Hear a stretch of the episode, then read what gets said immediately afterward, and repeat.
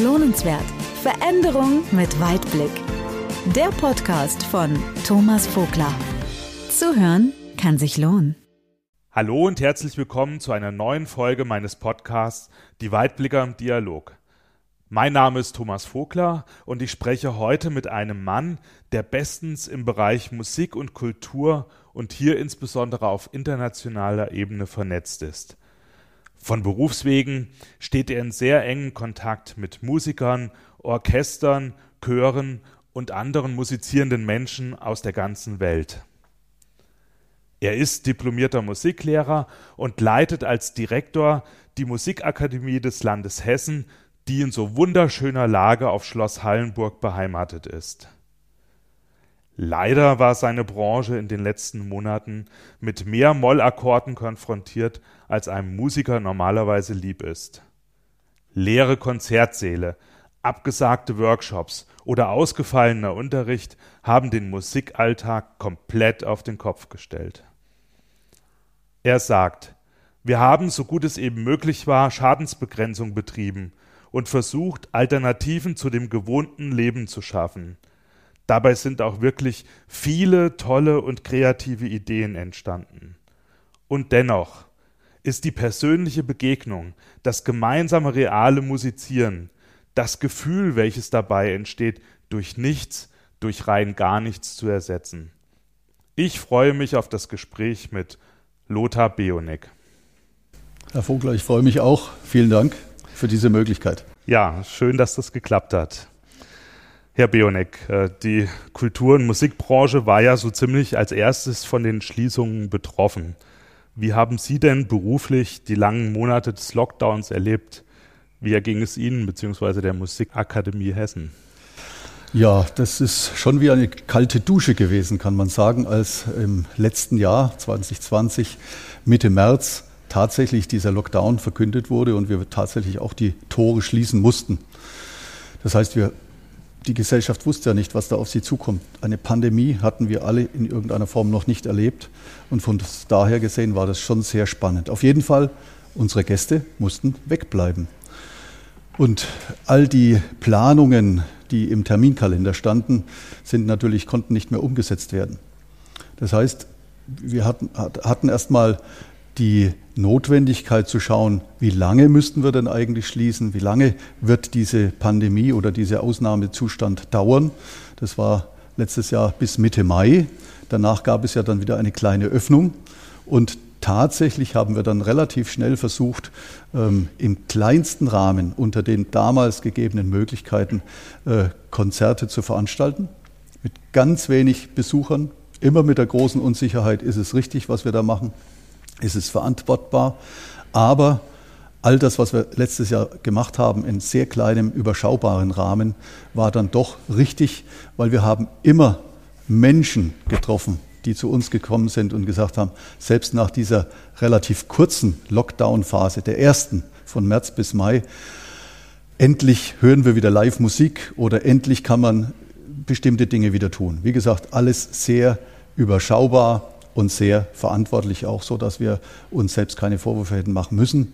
Aber es ist alles gut gegangen. Wir hatten im Sommer dann auch wieder etwas größere Veranstaltungen, Konzerte, auch Probenphasen. Allerdings im November ging es dann wieder total zu und man kann sagen, bis jetzt in den Mai 2021 waren wir ziemlich geschlossen. Also das heißt, es hat dann auch musikalisches Leben in gar keiner Form stattfinden können. Überhaupt nicht. Ähm, wir hätten zum Beispiel ein wunderschönes Neujahrskonzert mit dem Landesjugendsinfonieorchester geplant gehabt, aber das war natürlich nicht möglich äh, im Januar, im frühen Januar sozusagen. Und äh, da sind viele, eigentlich fast alle Termine ausgefallen.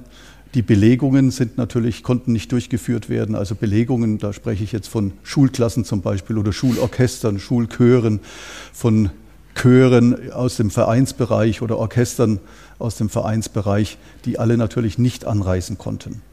Wir hatten immer versucht, das Haus offen zu halten, so gut es ging, aber natürlich ähm, die Chöre haben ja nicht mehr geprobt, die Orchester konnten nicht mehr proben.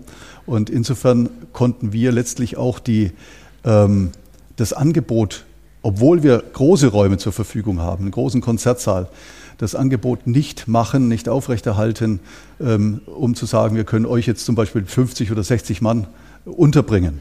Das wäre aus hygienetechnischen Möglichkeiten nicht möglich gewesen.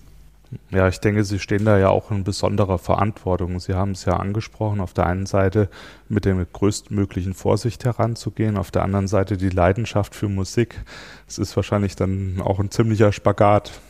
Das war's, jawohl. Und äh, wir kennen ja alle die Verordnungen des Landes Hessen, die uns natürlich dann die Rahmenbedingungen vorgegeben haben, gar keine Frage. Und wir mussten die Rahmenbedingungen äh, äh, erfüllen, auf der anderen Seite eben trotzdem das Mögliche möglich machen. Und das ist uns rückblickend gesehen dann doch so ein kleines bisschen wenigstens gelungen. Und da sind wir sehr froh drüber. Hm. Jetzt äh, gilt ja Deutschland seit jeher als Land der Dichter und Denker, in dem die kulturelle Begegnung und der Austausch traditionell einen hohen Stellenwert haben. Befürchten Sie denn, dass jetzt die Monate, in denen jetzt so absoluter Stillstand herrschte, dass das irreparable Schäden für den Bereich Musik und Kultur mit sich bringt? Also ich glaube, die Schäden sind ja zum Teil schon da. Ähm, aber es wird Veränderungen geben.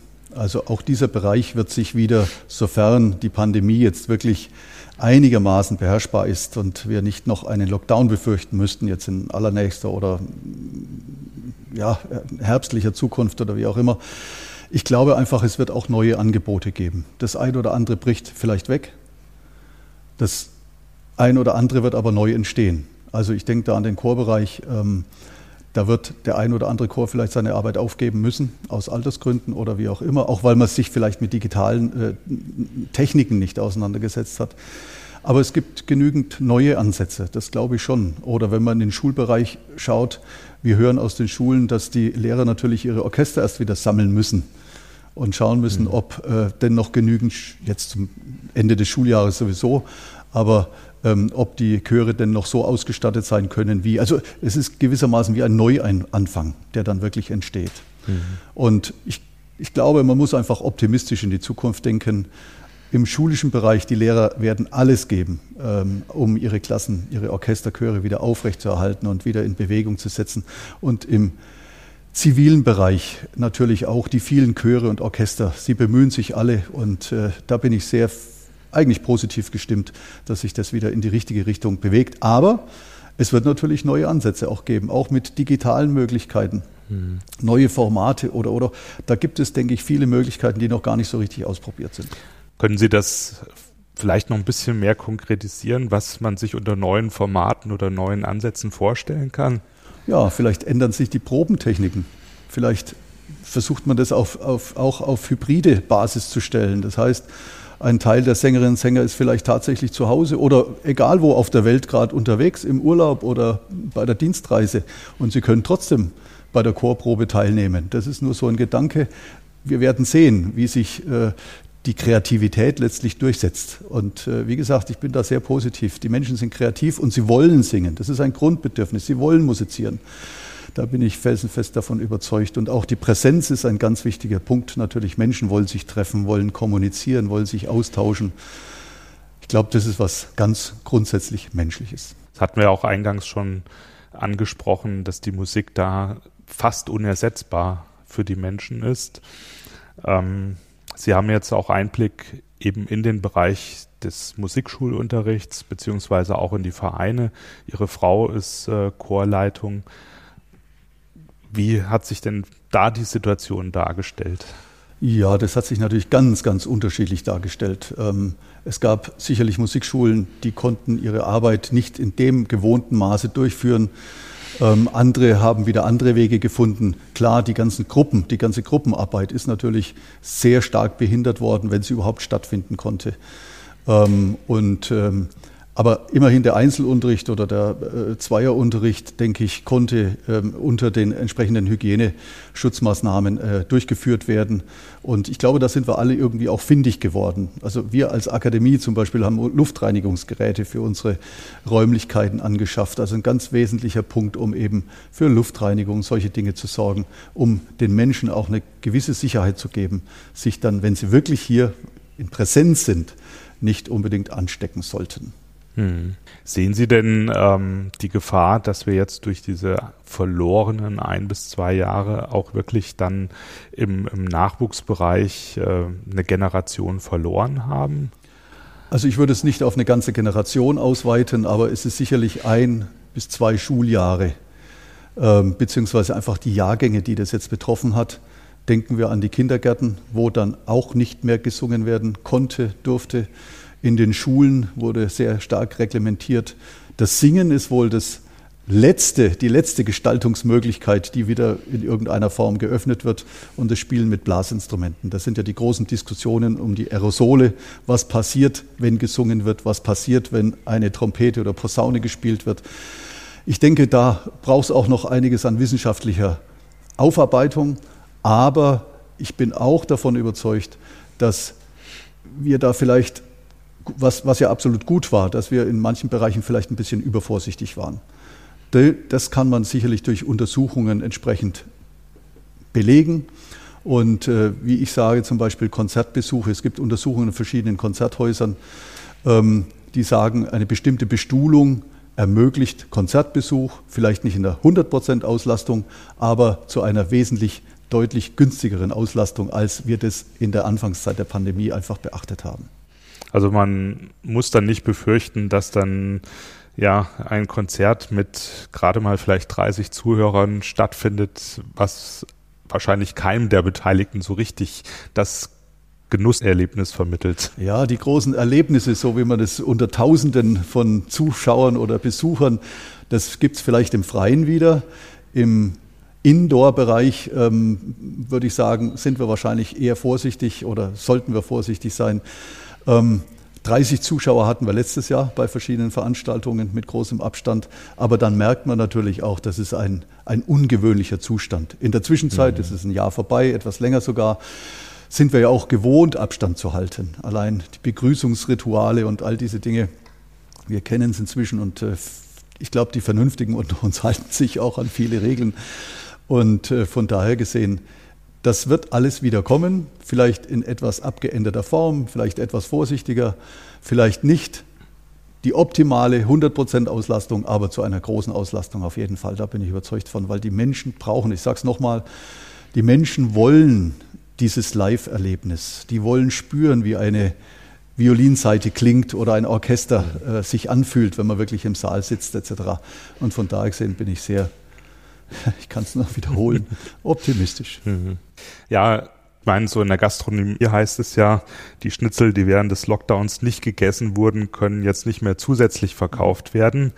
Und in der Musikbranche scheint mir die Situation anders zu sein, weil also man spricht ja auch davon oder erwartet gewisse Nachholeffekte, weil einfach dieser Hunger oder dieses Verlangen, ähm, was Sie angesprochen haben, einfach da ist. Also Sie haben schon recht, äh, Schnitzel können keine mehr verkauft werden. Ähm, auch wir können natürlich das, was verloren gegangen ist, nicht nachholen, das ist klar. Und wenn Sie gerade ähm, bestimmte Jahrgänge im Schulbereich angesprochen haben, zum Beispiel, ähm, dann muss man schon sagen, da sind bestimmte Dinge verloren gegangen. Und gerade in der kulturellen oder in der musikalischen Bildung Dinge, die nicht angelegt werden, und zwar rechtzeitig angelegt werden, können nur mit Mühe nachgeholt werden. Also insofern ist es schon ganz wichtig, dass hier ganz besonders großer Wert darauf gelegt wird. Und ich sage mal jetzt ein, ein Programm, äh, äh, das die hessische Landesregierung vor kurzem aufgelegt hat, mit dem Namen Löwenstark, geht genau mhm. in diese Richtung. Ähm, dass man versucht, die Musik mit anderen Fächern in Kombination zu bringen und so eine Art Nachholeffekt ähm, hervorzurufen. Das steckt noch ganz in den Anfängen.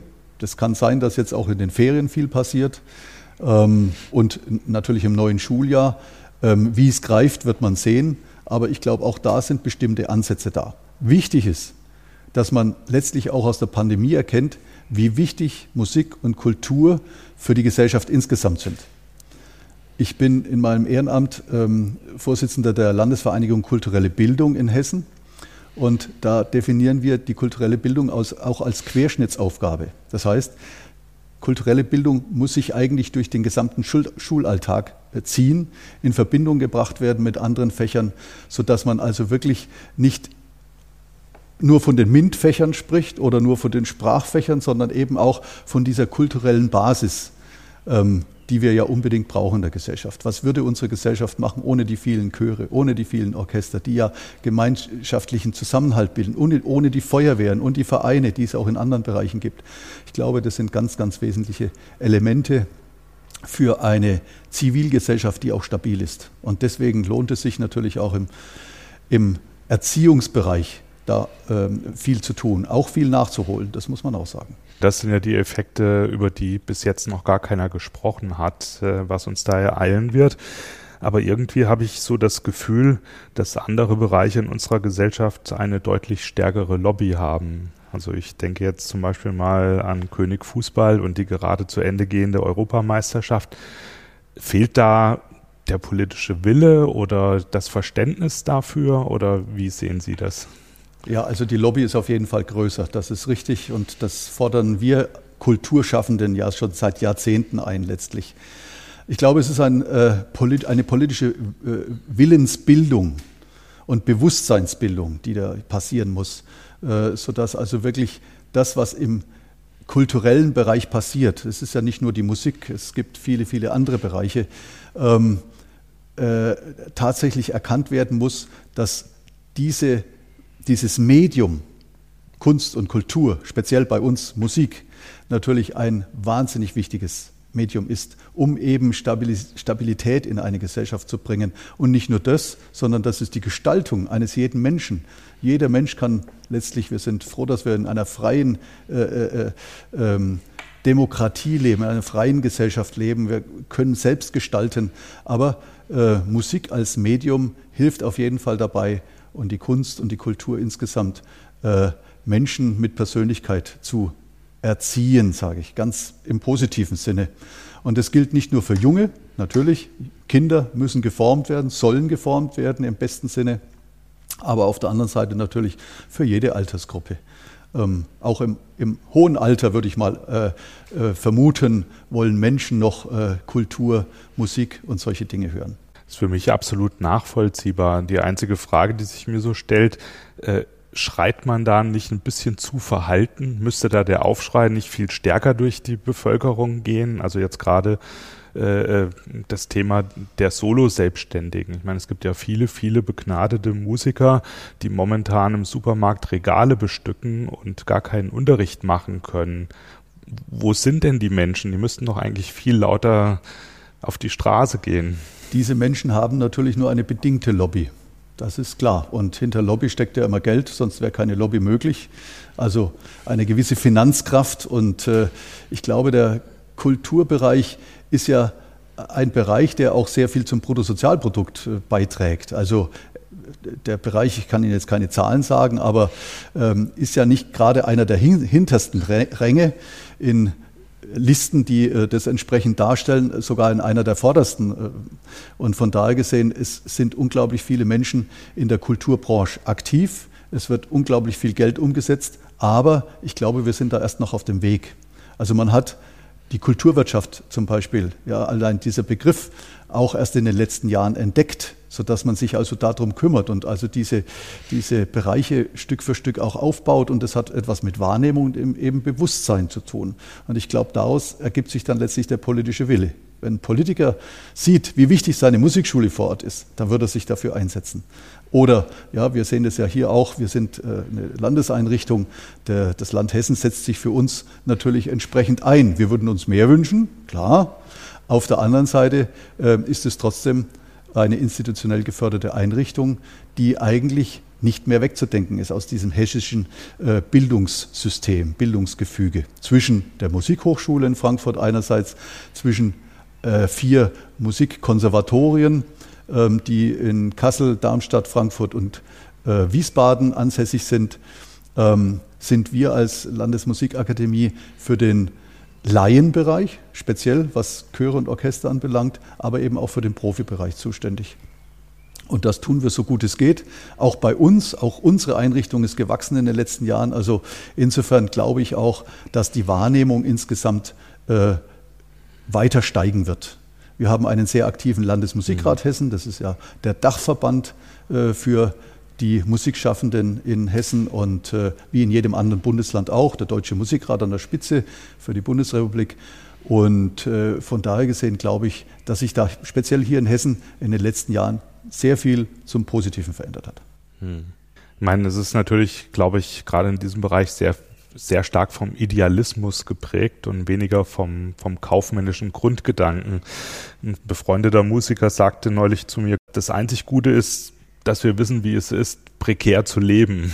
Ich meine, das sagt ja schon viel aus. Das hat was mit Selbstausbeutung zu tun, aber das drückt wieder dieses, dieses menschliche Bedürfnis aus, sich auch kulturell zu betätigen. Und viele Menschen gehen in, in diesen Bereich hinein, obwohl sie wissen, dass sie wahrscheinlich keine Millionen verdienen werden, aber vielleicht glückliche Menschen sein werden. Das kann schon sein und das erlebe ich auch immer wieder. Und die Pandemie, auch das nochmal als Rückblick, es gab und es gibt nach wie vor sehr viele prekäre Arbeitsverhältnisse, Menschen, die wirklich nicht wussten, wie sie über die Runden kommen sollen. Die verschiedenen Hilfsprogramme konnten dann helfen, vielleicht auch nicht. Da wird wahrscheinlich, das ist eine Befürchtung, wahrscheinlich auch nicht jeder aufgefangen worden sein. Ähm, aber auf der anderen Seite ähm, ist es vielleicht auch notwendig, ab und zu mal zu schauen, wie wirtschaftlich muss ich denn sein, damit ich wenigstens leben kann. Wir als Akademie müssen ja auch wirtschaftlich denken, das ist der eine Punkt. Auf der anderen Seite natürlich der künstlerische, wir müssen natürlich auch inhaltliche Qualität anbieten. Und da ist ja eine große Gefahr da, dass einfach durch den beruflichen Um- oder Ausstieg äh, tatsächlich auch hier Fachkräfte verloren gehen. Das ist so, ja. Das ist so, wenn man ich kann nur aus meinem Umfeld berichten. Das, was ich sehe, was ich höre und so weiter mit unseren Nutzern hier auch. Und da komme ich immer wieder gerne auf den Musikschulbereich, wo es auch vor kurzem eine Anhörung im Hessischen Landtag gab zu einem Entwurf der SPD-Fraktion, was ein hessisches Musikschulgesetz anbelangt. Ähm, auch da kann man natürlich sagen, die, das Bewusstsein, die Wertigkeit von musikalischer Bildung, und äh, das hat mit Strukturen zu tun, das hat mit Finanzierung zu tun, die muss gebildet werden. Und da muss die Politik so weit sein, dass sie sagt, okay, das wollen wir, wollen wir jetzt dies oder dies oder dies, welchen Weg wollen wir einschlagen, um hier ein musikalisches Erziehungssystem für Hessen oder darüber hinaus entsprechend zu entwickeln. Und ich glaube, da sind wir schon auf einem ganz guten Weg, aber es geht halt alles nicht ganz so schnell, wie man sich das vorstellt. Mhm. Gerade solche Prozesse brauchen Zeit, die allerdings viel schneller gehen sollten. Dann kommt wahrscheinlich noch die Situation erschwerend hinzu, dass wir wahrscheinlich demnächst auch schauen müssen, wie wir die Kosten der Pandemie stemmen. Ja. Ich meine, Sie ähm, sind ja international verknüpft und haben auch Einblick in andere Länder. Kann man denn sagen, dass andere Länder manches besser machen als wir? Also ich würde mal sagen, unser, unser System, also unser Schulsystem an sich und auch äh, das Musikschul- System. Dann schauen wir im, im, zivilen Bereich die vielen Vereine an und so weiter, die Musizierenden, alle singenden oder musizierenden Menschen, die in irgendeiner Form sich kulturell betätigen, ist ja in Deutschland schon einzigartig.